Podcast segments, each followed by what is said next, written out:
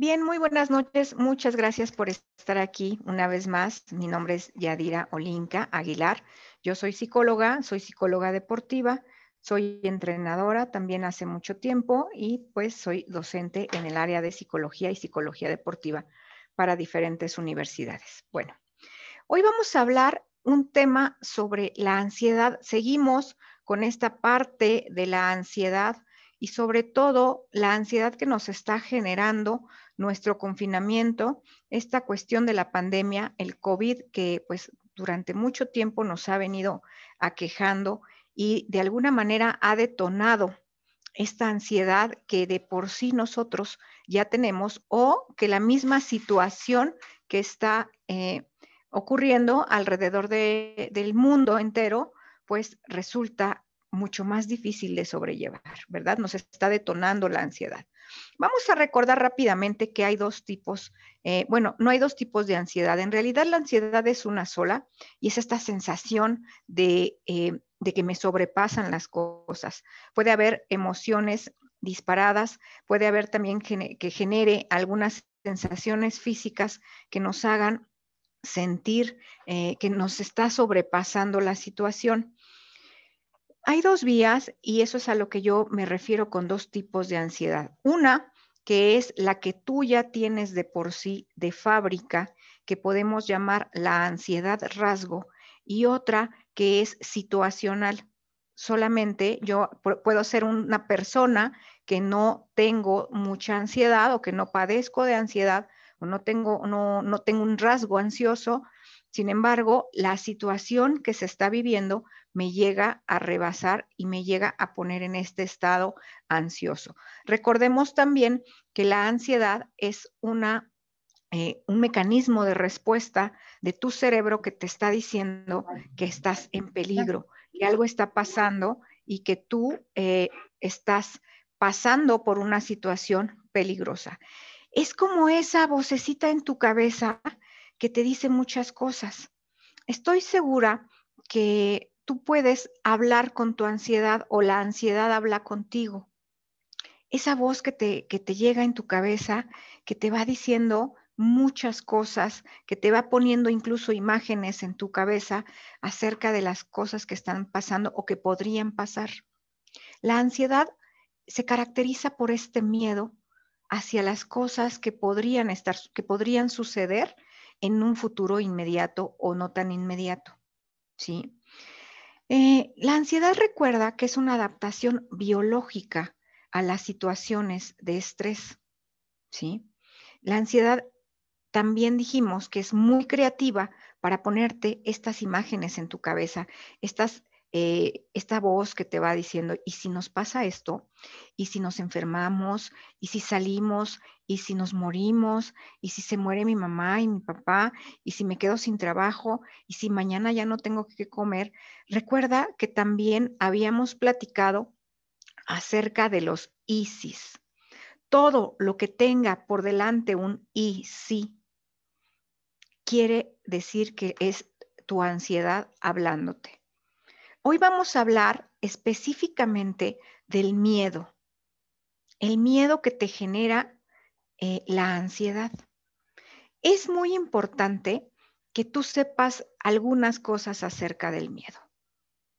El miedo es una emoción primaria, es una de las emociones más primitivas que nosotros tenemos en nuestro cerebro.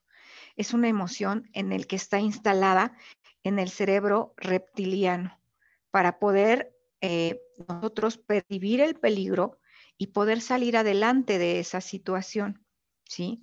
Entonces, eh, nosotros como seres humanos buscamos siempre el camino más fácil, ¿sí?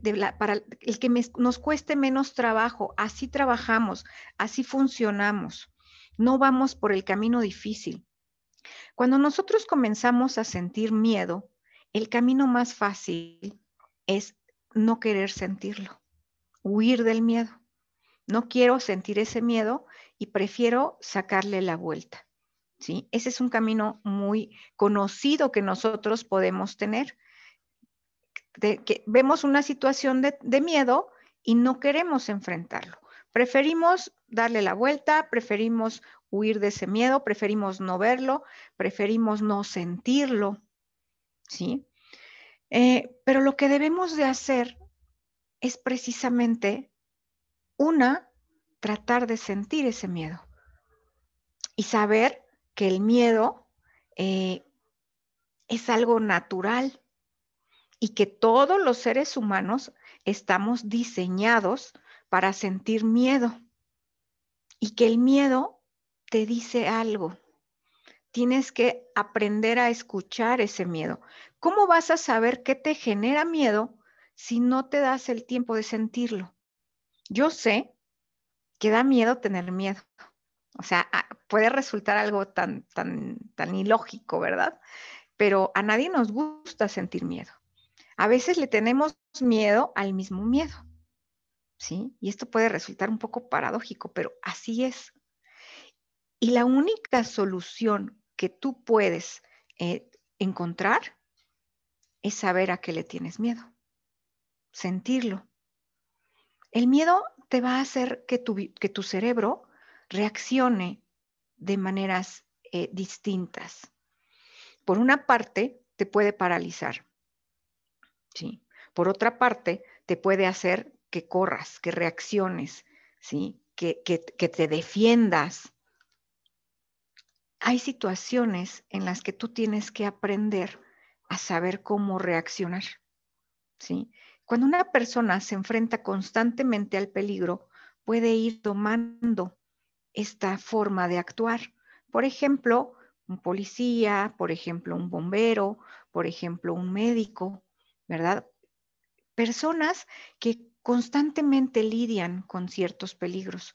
Su cerebro se va acostumbrando a que las situaciones ya son conocidas para él. ¿sí? No es que deje de sentir miedo, es que definitivamente se va adaptando a la situación. Nosotros tenemos que buscar en este momento la adaptación. ¿Cómo? Pues sintiendo primero el miedo no se necesita enfrentarlo, porque nosotros decimos, ¿para qué se hacen los miedos? Pues para enfrentarlos. A veces no, a veces no es tan sencillo, porque lo primero que tendríamos que hacer es eh, saber cuál es el miedo primero. ¿A qué le tengo miedo? Eludir el miedo no es el camino correcto. ¿sí? Eso es lo primero que tienes. Parece más corto, parece más corto eludir el miedo, pero no es el mejor camino debemos sacar al miedo de contexto. ¿Sí? Tú tienes dos, eh, nosotros tenemos dos, este, tipos de, funcionamiento. Vamos a, tratar de, ponerlo de esta manera. Eh, tenemos la mente consciente y la mente inconsciente. Te voy a tratar de explicar un poquito acerca de cómo funciona tu cerebro en cuestión de las, de las cosas que enfrentamos diario. La mente consciente es la realidad, lo racional. La mente inconsciente o la mente subconsciente es la que hace que tú tengas funciones primarias, por ejemplo, respirar, por ejemplo, la digestión, eh, los, los latidos del corazón, ¿sí? ¿Qué pasa con esta mente subconsciente o mente inconsciente que le llamamos, no?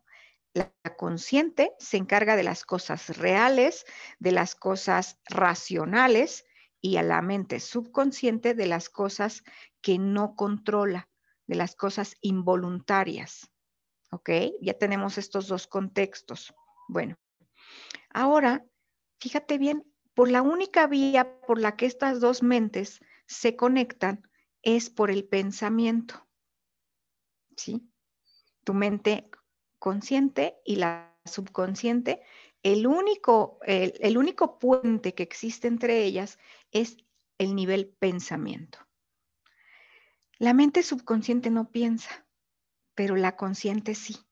¿sí? La mente eh, subconsciente solo actúa, pero la otra sí piensa y le transmite los pensamientos para que actúe. ¿Ok? ¿Vamos más o menos entendiendo? Entonces, eh, el miedo el pensamiento que le está transmitiendo es, tengo miedo, estoy en peligro, actúa. ¿Ok?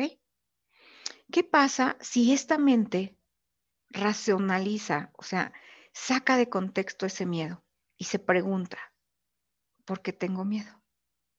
¿De verdad es un miedo eh, que me puede eh, pasar lo que creo? O sea, sacar de contexto completamente. Una mente eh, consciente aprende cosas y una vez que ya las aprendió, las manda a la mente subconsciente. Te voy a poner un ejemplo. Cuando nosotros aprendemos a manejar, y este ejemplo lo, conocemos todos, aprendemos a manejar, no sé, una bicicleta o un auto, cuando vamos manejando, estamos completamente en nuestro nivel atencional en todo lo que tenemos que hacer, porque son muchas cosas a la vez. Prender el carro, eh, no sé, darle marcha. Si tienes un carro estándar, por ejemplo, en lo que puedes nivelar, en lo que metes el clutch y sacas la velocidad, y bueno, bueno, y el espejo y el retrovisor, y fíjate aquí, fíjate acá, todo eso lo está aprendiendo la mente consciente. Pero ¿qué pasa una vez que tú ya eh, sabes manejar? Lo haces de manera inconsciente.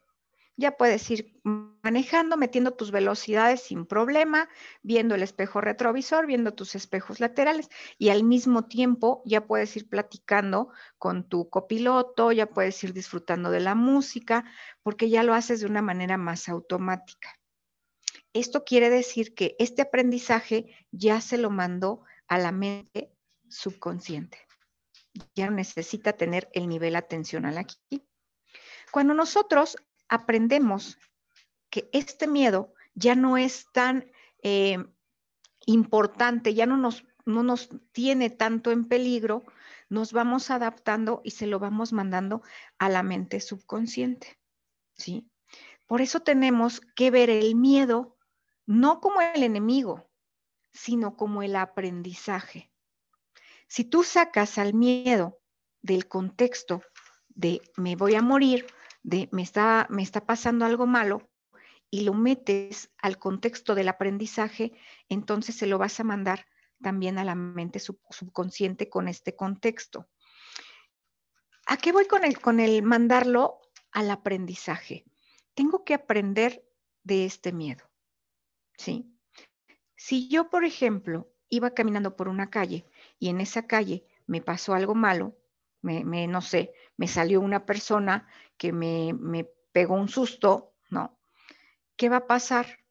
Que yo la próxima vez no voy a querer pasar por esta calle porque ya aprendí que algo malo me puede pasar ahí.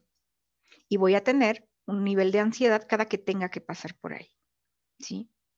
Pero si yo aprendo de esa experiencia, que yo tengo que pasar por esa calle de manera inevitable, pero ahora voy a ir más precavida.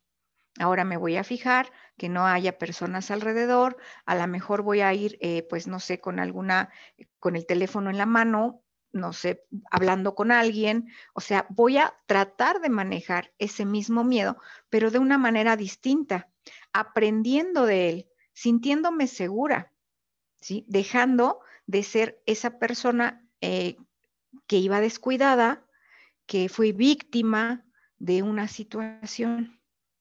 Cuando yo tomo poder y aprendo de esa situación, entonces puedo manejarla. ¿sí? Por eso es importante saber cuál es el miedo primordial. ¿Qué pasa cuando nosotros empezamos a sentir ansiedad y no sabemos cuál es el miedo ¿sí? ¿Cuál es el miedo primario? Solamente estamos eh, sabiendo que algo nos está pasando. Tenemos mucha ansiedad. Entonces, pues no podemos enfrentar nada. Nos vemos incapaces a enfrentarlo porque no sabemos exactamente a qué nos estamos enfrentando. ¿Cómo le vamos a hacer para saber cuál es el miedo primordial? ¿Sí? Vamos a, tener el, miedo en distintos niveles. Primer paso, vamos a llevar una bitácora diaria de mis momentos de ansiedad. ¿sí? Voy a agarrar un, cuadernito que me va a servir a mí para llevar una bitácora o una hoja donde le voy a anotar en qué momento me empiezo a sentir ansioso o lo que yo llamo ansiedad, porque cada uno a veces siente eh, cosas diferentes acerca de la ansiedad. Por ejemplo, eh, a lo mejor a mí me da taquicardia, a lo mejor me da un poquito, se me, se me eh, siento una opresión en el pecho, a lo mejor me da sudoración o me empiezo a sentir preocupada por algo que no sé qué es, ¿sí? Puede ser a lo mejor que em, cuando yo me empiezo a sentir así, voy a tratar de observarme. ¿Cuánto tiempo, en qué momento me siento así? Tal vez por las mañanas, ¿sí? Tal vez cuando se oscurece, tal vez cuando llega la, hora de la comida, ¿sí? Y lo voy a anotar. Me siento ansioso por las mañanas. Le voy a poner un nivel de intensidad del 1 al 10. Hoy me dio nivel 6, por ejemplo, según mi percepción, fue un nivel 6 en las mañanas. Voy a ir llevando un registro también de qué era lo que yo estaba pensando antes de que me sintiera así o qué estaba pasando cuando yo me empecé a sentir así. Probablemente me desperté, vi las noticias de la mañana, estaba yo viendo las noticias y de pronto me empiezo a sentir ansioso. Entonces lo voy a apuntar porque me voy a dar cuenta que ver las noticias en la mañana probablemente eleva mis niveles de ansiedad. O a lo mejor la escuela de los niños, no lo sé. Lo que sea que a ti te esté provocando, no lo juzgues. Simplemente observa y anota. Observa y anota. ¿Qué fue lo que pensaste antes de estar en ese estado de ansiedad? ¿Sí? Tal vez viste las noticias, vamos a poner un ejemplo, vi las noticias y pensé, cada vez se mueren más personas. Y empiezo a sentirme mal con la ansiedad, ¿sí? O empecé a pensar, ¿cómo estará mi mamá? ¿Cómo estará mi familia? tengo familia en tal lugar, ¿qué, estarán ¿qué estará pasando? Y empiezo con mi estado ansioso. Tengo que tratar de, de detectar qué es lo que yo estoy sintiendo, qué estoy pensando, cuáles son mis generadores más importantes de la ansiedad. Bueno, Puede haber muchas formas de sentir la ansiedad, puede haber muchos motivos y es importante que tú los anotes, que tú los notes. ¿Sí? Puede ser el miedo, por ejemplo, a enfrentarte a una persona, miedo a decirle algo a tu, a tu, pareja, a tu marido, a tu suegra, ¿no? A veces una situación con alguna persona nos puede causar ansiedad eh, porque no podemos decirle algo. Puede ser incluso ir al médico y que el médico sientes que no te escucha y eso también te llega a generar ansiedad. Tratar de hablar con tu jefe y que no te haga caso. Este, miedo a pedirle a una persona, por ejemplo, que salga contigo, ¿no? O miedo a hablar en público, o miedo a sentirte inútil, a no poder hacer nada ante una situación, eh, a pensar en el futuro, a a emprender un negocio nuevo, a perder a alguien, a morirse, a quedarse solo. Hay muchas formas de sentir el miedo, hay muchos, muchas eh, vertientes que nos pueden dar miedo. Todos, déjame decirte que todos hemos pasado por momentos de ansiedad. Esto es algo muy importante. Todos, todos, todos hemos pasado por momentos de ansiedad. No eres la única persona que se siente así, y menos en este momento. En este momento habemos, yo creo que todo el mundo, por lo menos un momento de ansiedad hemos vivido. Así es de que siéntete tranquilo, no eres el único. El miedo es natural y todos lo sentimos. Todos estamos hechos y diseñados para sentir miedo. Hablar del miedo te puede ayudar, ¿sí? Te puede ayudar a ponerlo en un contexto diferente. ¿sí? Eh, te puede ayudar a, escucharte cuando tú, tú hablas de él y te escuchas decirlo, como que le encuentras un sentido diferente. Y también tienes que saber algo acerca del miedo. El miedo te impide vivir como tú quisieras vivir. Te impide vivir nuevas experiencias, ¿sí? Entonces, vamos a entender rápidamente cuáles son los niveles del miedo. Vamos a poner dos niveles. El nivel uno del miedo, por ejemplo. El nivel uno está en las cosas que suceden. ¿Sí? Eh, fíjate en este contexto. Por ejemplo, envejecer. Eso sucede. ¿Sí? Eh, en, la incapacidad de, poder eh, parar el tiempo, ¿verdad? En tu jubilación, por ejemplo, hay gente que ya se va a jubilar y tiene mucho miedo de, jubilarse, no sabe qué va a hacer después, qué va a pasar con ella. Pero sin embargo, son cosas que van a suceder, ¿verdad? En la soledad, en estar solo en este momento, en estar eh, confinado, está sucediendo, ¿sí? En que los hijos se vayan, crezcan y se tengan que ir. También eso puede ser algo que sucede en las catástrofes naturales, en la pandemia.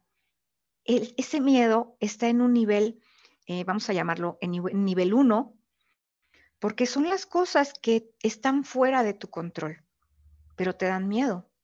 Y está bien que te den miedo, o sea, es algo que está sucediendo, ¿sí? Pero tú no eres la persona que lo puede provocar. Tú solamente, pues, estás eh, viajando con ese miedo, ¿verdad? En la pérdida de la seguridad, en la enfermedad, no podemos evitar llegar a enfermarnos.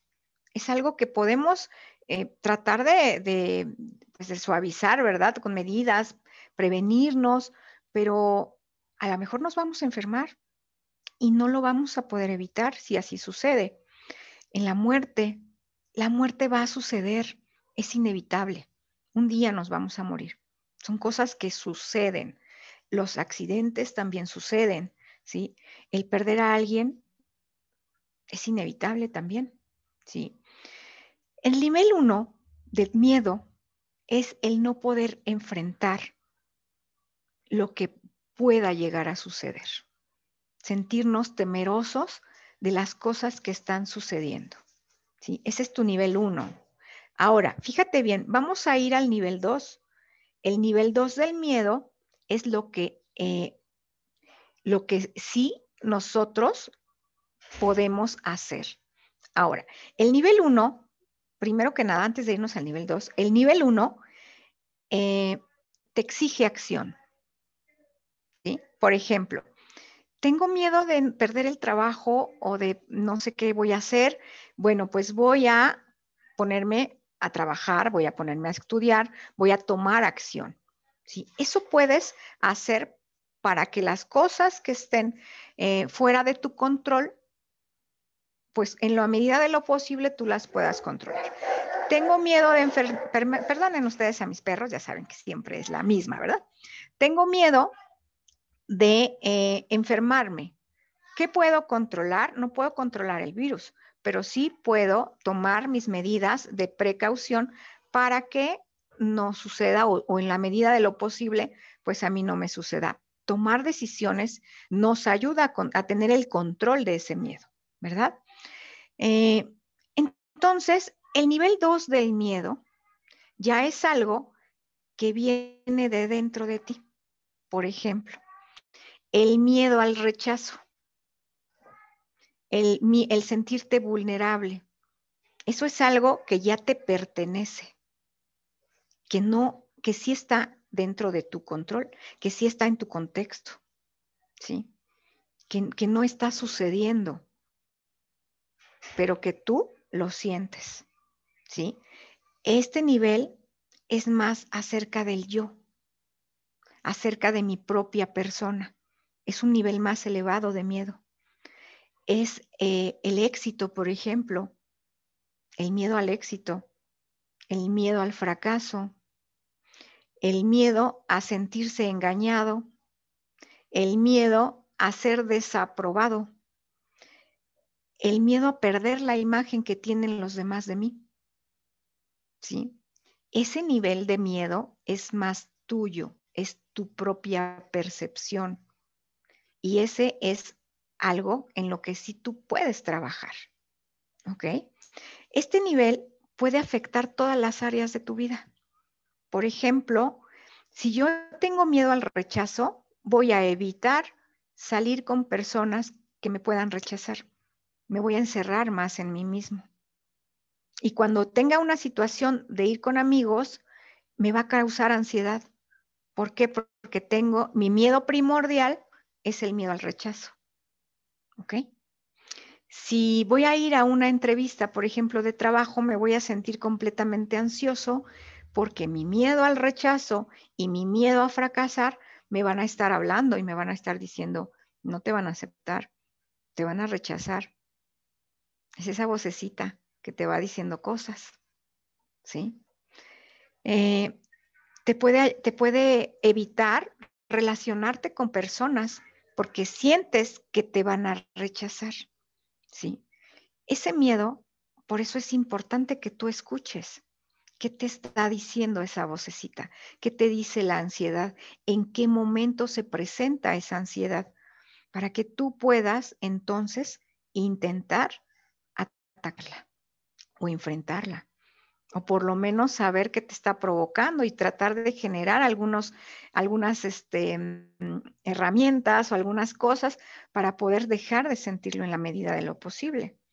También hay otra cosa que puedes hacer y es saber que esa es parte de ti, que ese miedo es tuyo, te pertenece, ese sí te pertenece.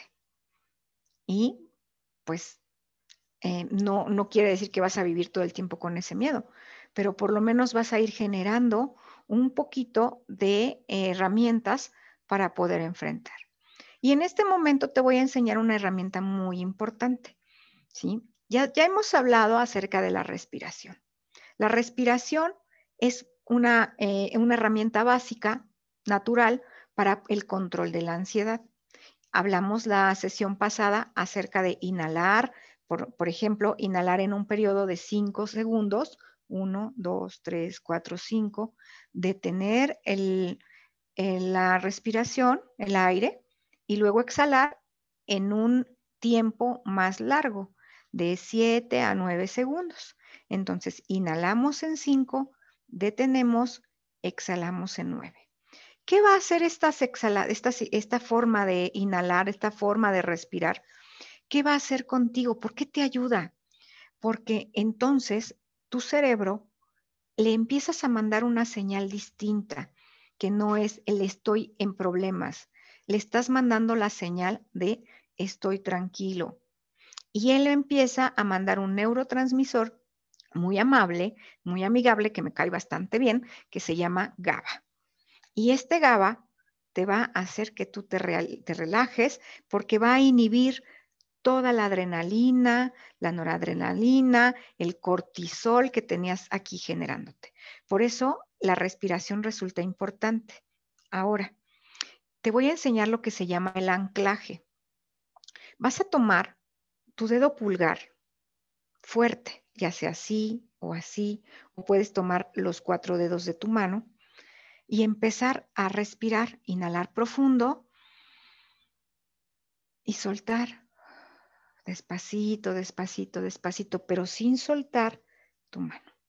Esto lo vas a hacer por un lapso más o menos de 5 a 10 minutos todos los días, porque de alguna manera le estás enseñando a tu, a tu cerebro y a tu cuerpo que al estar apretando tu mano estás tranquila o tranquilo.